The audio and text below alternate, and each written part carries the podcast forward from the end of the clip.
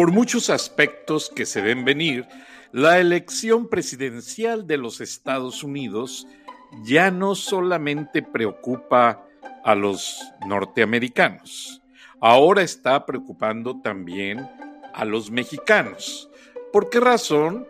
Pues porque el hecho de que Bernie Sanders haya perdido ayer, martes, en otra elección primaria, las, el segundo triunfo consecutivo para Joe Biden. Joe Biden ganó los estados de Idaho, ganó también en el estado de,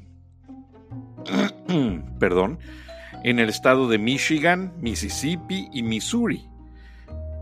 Y realmente pues le llevó por delante con casi más de un centenar de delegados a Bernie Sanders. Ahora hoy miércoles por la tarde Bernie Sanders dio una conferencia de prensa diciendo que los dos estados donde él había ganado son estados mucho, muy fuertes y que él no considera dejar la carrera presidencial a Joe Biden, que tiene todavía suficientes elementos para pelear, básicamente, o sea, políticamente hablando, porque el señor Bernie Sanders es muy tranquilo y está dejando un precedente de que no se va a retirar como en el 2016, cuando le, le dejó todo el camino limpio a Hillary Clinton. Ahora, esto preocupa a los demócratas, porque los demócratas declararon con hechos, abiertamente, sin decirlo, pero las acciones lo representan, que ellos no quieren un socialista porque un socialista en la carrera presidencial representa un triunfo más fácil para Donald Trump en este noviembre de 2020. Pero, ¿estará Joe Biden realmente listo para ganar y asumir la Casa Blanca? Buenas noches, bienvenidos a Charlas de la Noche, Palabras con Imagen. Hemos estado cubriendo todas las elecciones primarias de los partidos demócrata y republicano. Republicano no hay mucho de qué hablar porque básicamente el incumbente es Donald Trump y es de hecho el único candidato. Los demócratas sí tuvieron bastantes candidatos y se fueron autodescartando automáticamente conforme iban perdiendo en el proceso, pues iban saliéndose y dándole sus votos a tal o cual candidato. Pero el hecho de que ayer Bernie Sanders estuviese completamente derrotado no parece ser 100 votos de delegados, pues todavía quiere decir que se puede recuperar Bernie Sanders dentro de esta carrera. Ahora, tiene aproximadamente 30 millones de dólares, pues con eso se sostiene para seguir luchando contra Joe Biden. Y aunque Biden ha recibido pues así como ataques, porque en la campaña también se le han acercado personas que lo apoyan, pero hoy en la meca de la producción de carros, en Detroit, Michigan, hoy un trabajador le advirtió en su cara a Joe Biden que ni se le ocurriera tratar de desarmar al pueblo de los Estados Unidos. Ustedes saben, la segunda enmienda constitucional permite que cada persona pueda tener armas para defender su hogar, defender su familia, y es completamente legal.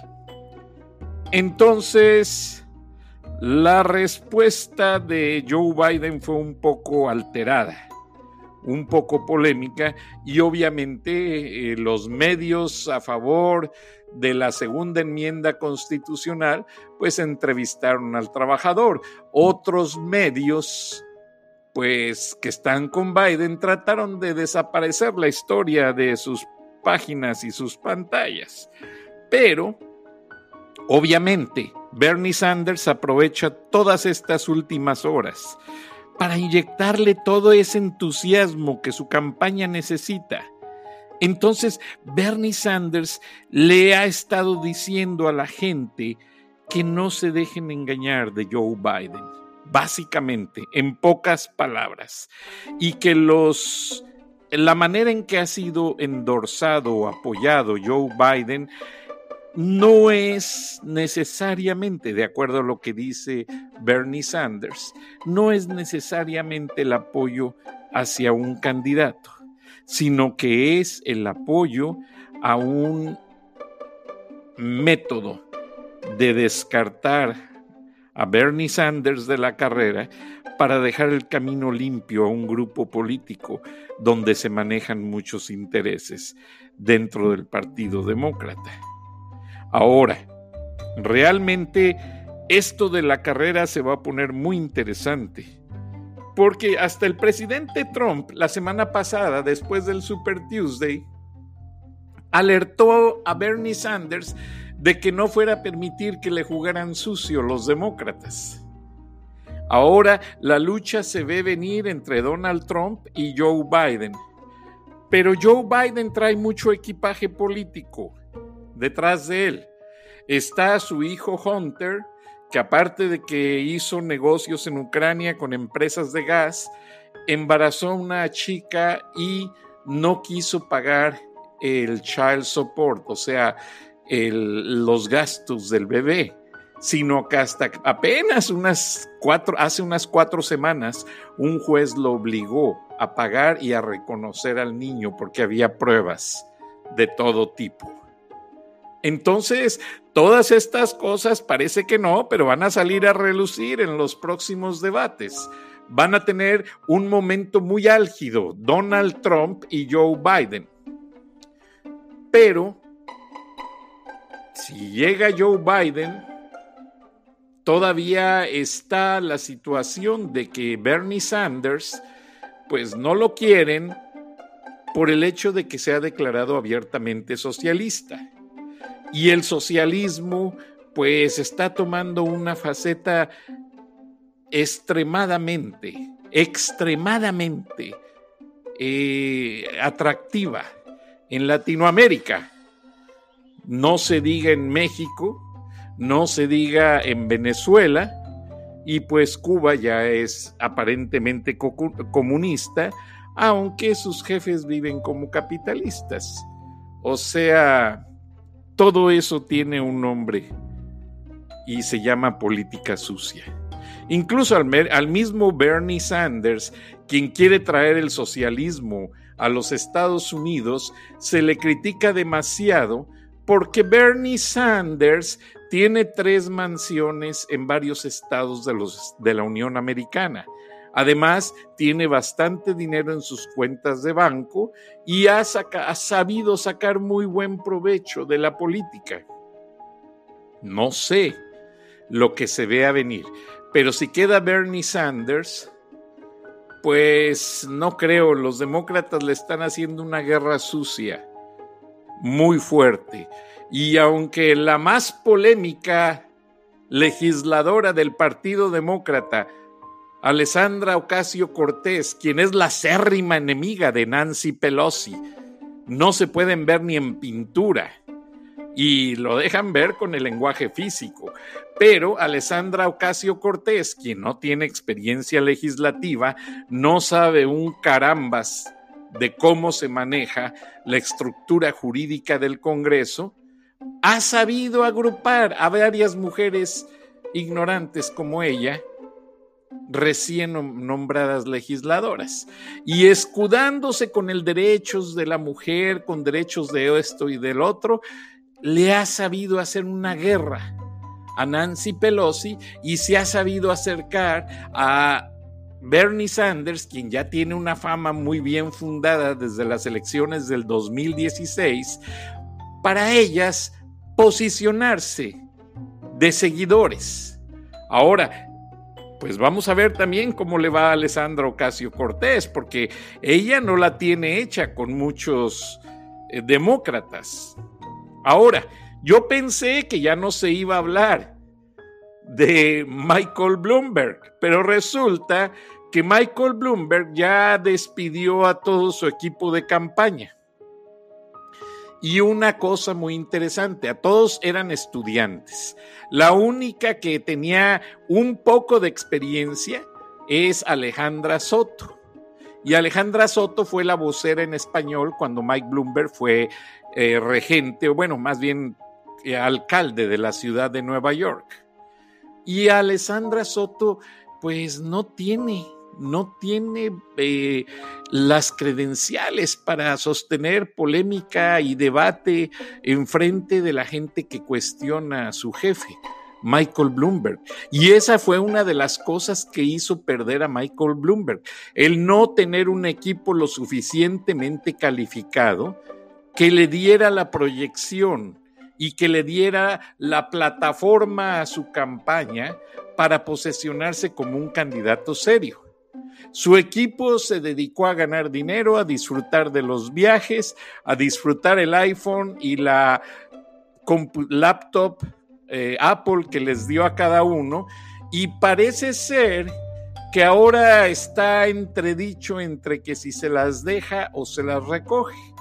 ¿Por qué? Porque un experto consejero de Mike Bloomberg dijo que deberíase recogerles todas las computadoras que les dio para que trabajaran en su campaña a toda esa gran cantidad de equipo de personas, porque si hacen eso, Mike Bloomberg podrá percatarse quién fue realmente leal a su campaña, quién realmente supo manejar las cosas y quién habló de más, porque hubo gente que hasta se alteraba y no sabía ni lo que estaban diciendo. Aunque, por ejemplo, a mí Alejandra Soto me dijo, no, yo estoy preparada para contestar todas las preguntas, porque ella quería hablar por Mike Bloomberg.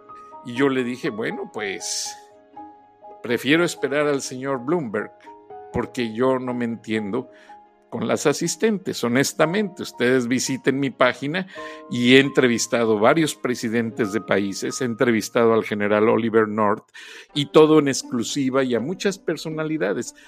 Y no me gusta andar por medio de terceros. Y menos primerizos sin experiencia.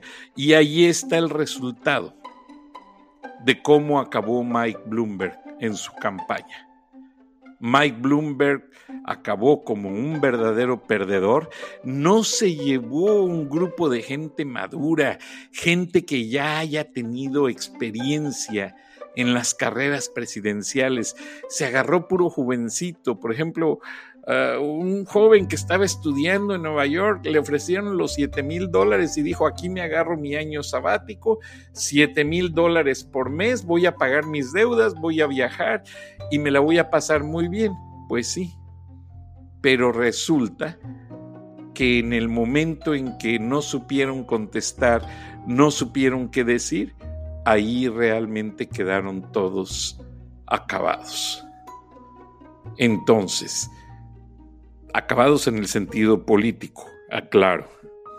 Entonces, y para colmo no lo reconocen, piensan que los medios están en contra de ellos. No, los medios somos abiertos y somos una plataforma y la aprovecha el que es inteligente y sabe contestar y el que no se empantana en sus mismas respuestas y quedan como unos atorrantes porque eso es la señora Alessandra Soto. Lamentablemente no pudo contestar, no supo qué decir y realmente solamente se molestó, pero nunca dio un seguimiento al, al request, a la petición de entrevistas y preguntas que se le formularon por escrito.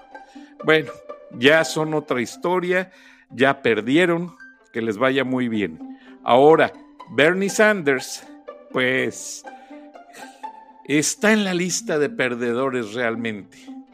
Pero lo que a muchos periodistas nos llama la atención, aunque no seamos seguidores de Bernie Sanders, es que lo están atorando en una encrucijada para que deje su campaña. Bernie Sanders está completamente desahuciado por los compañeros del Partido Demócrata que no le han ayudado. La única que le ha dado un poco de oxígeno y de juventud es Alessandra Ocasio Cortés, pero Alessandra Ocasio Cortés apenas puede contra Nancy Pelosi. Ahora, pues Nancy Pelosi ya está muy corrida, ya está muy cansada, gasta casi un millón y medio de dólares en vestidos cada año y pues esa mujer ya está muy desgastada. La verdad que sí hace falta una joven que tome el lugar si a esa se van. Ahora Alessandra Ocasio Cortés no es la candidata idónea para ocupar el lugar de Pelosi se necesitan muchas credenciales y mucha experiencia y conocer muy bien la normatividad jurídica de la legislación. Si no, no llegan. Porque la contraparte republicana tiene abogados muy documentados, muy experimentados, gente madura, que los puede dar en un revés una buena sentada afuera del Congreso. Entonces, vamos a ver hasta dónde llegan las cosas. Bernie dice que sigue en su campaña política, Joe Biden se declara realmente el ganador y dice que la noche fue la noche del martes fue una de las noches más felices de su vida, pero pues una lucha entre dos ya viejos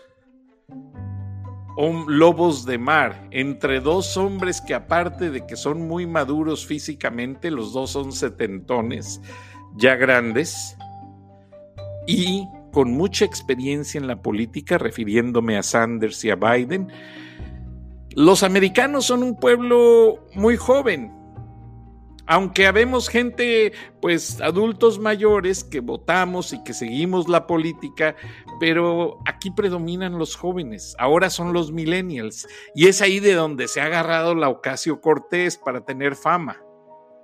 Pero, pues hay mucha gente, mucha gente que no se va a espantar por el coronavirus.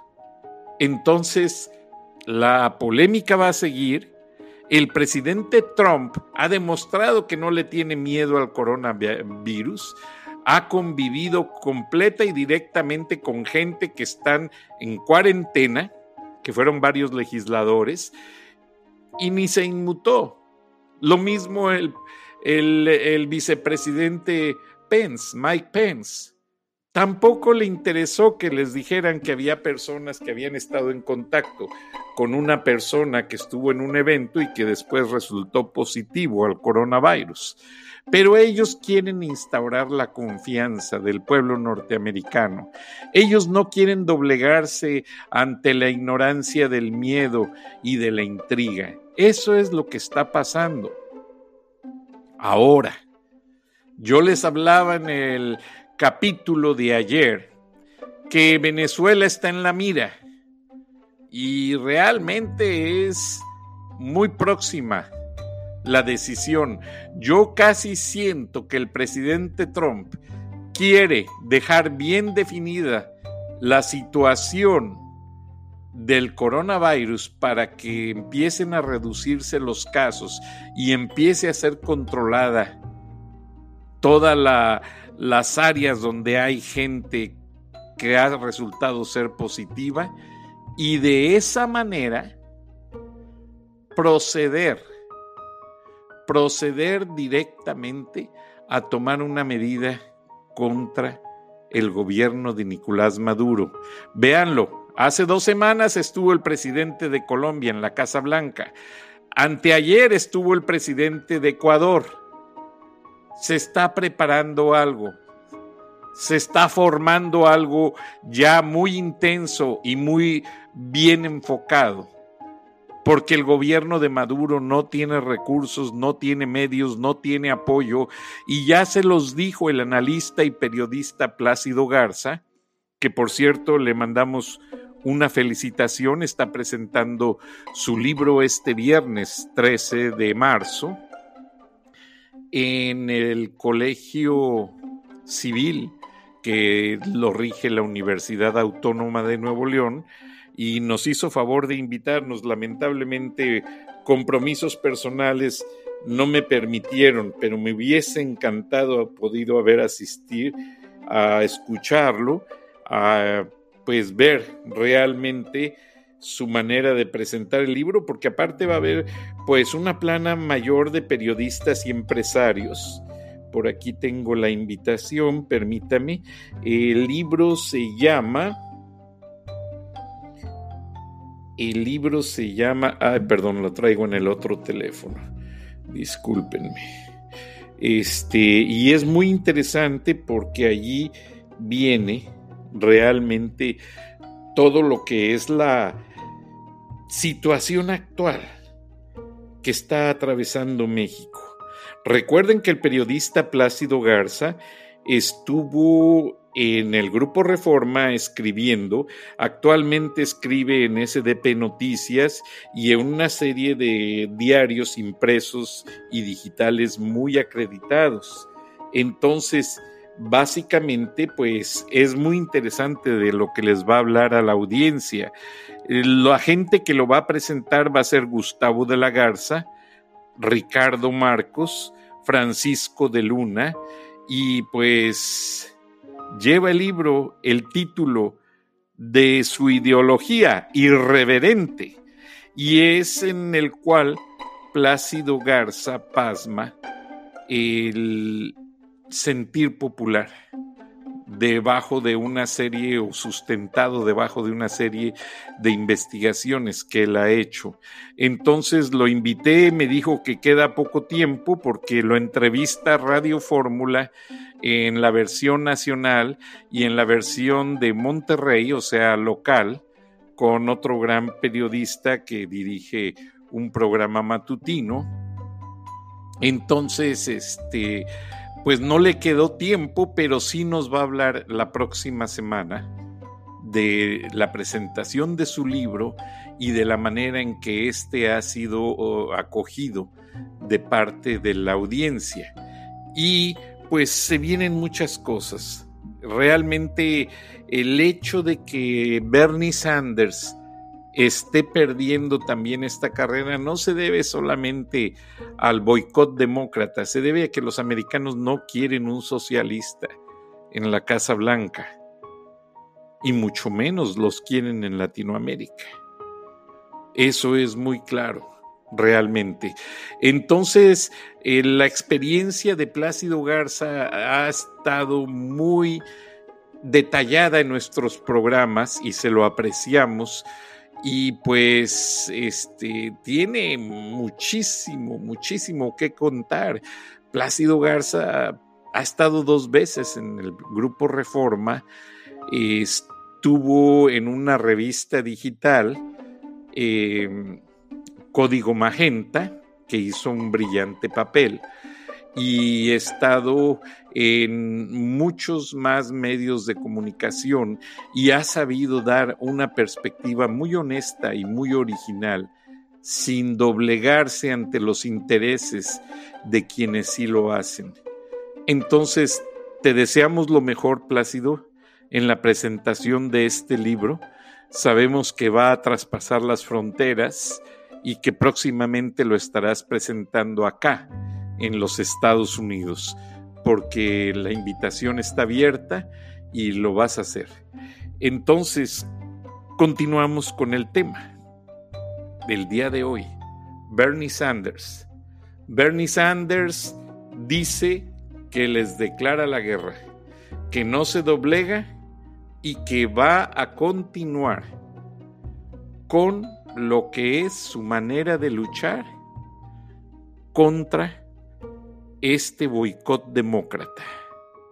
Y a las 13 horas de esta tarde, desde Vermont, dio su declaración en un ambiente eh, rodeado solamente de periodistas que siguen su campaña y en la parte de atrás las banderas de los Estados Unidos y curiosamente no estaba toda la comitiva con él. Posiblemente anden sustentando las visitas y los planes de los mítines en otras regiones donde va a haber elecciones primarias. Pero recuerden que este martes pasado Bernie Sanders canceló dos actos de campaña para respetar las situaciones del coronavirus, las eh, medidas de higiene que había que tomar y evitar que la gente que asistiera pudiese contaminarse.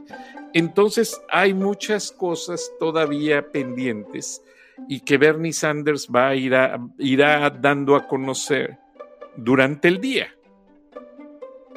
Entonces, las bolsas de valores han seguido cayendo, pero ya ligeramente. Sí hay pues problemas.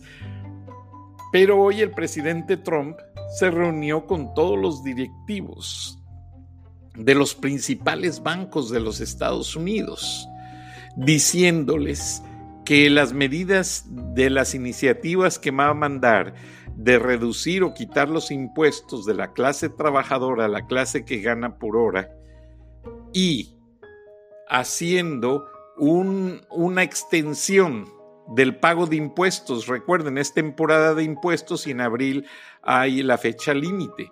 Haciendo estas dos medidas, también se va a estimular la economía y se va a evitar que haya pues más estropeos dentro de lo que es el manejo bursátil, por así decirlo de una manera más eh, fina y no caer en lo que son términos de alarma e incendiarios.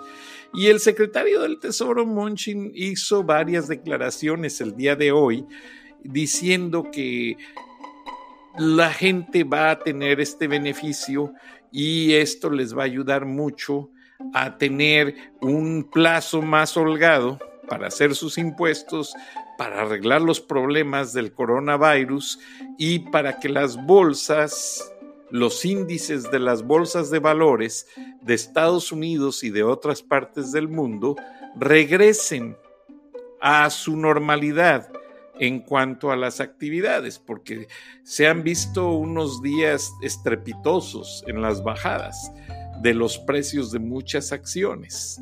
Entonces se espera, se espera que todo esté más adecuado, más perfiladamente para un año electoral de manera acorde con las circunstancias y evitar así crisis que dominen la decisión de una manera equivocada de muchos votantes. Sí, porque la gente se espanta, a veces no sabe ni por qué y están espantados y se dejan influenciar por el rumor. Por ejemplo, yo les mencioné hace algunos programas que cuando fui reportero a mí me llamaba mucho la, atención acercarme a la masa, a la gente que andaba cargando las pancartas y preguntarles qué andaban haciendo allí, a qué se debía la manifestación y no me podían contestar íntegramente las razones. Muchos ni siquiera sabían ni el nombre del candidato, ni el nombre de la manifestación, ni el nombre del líder.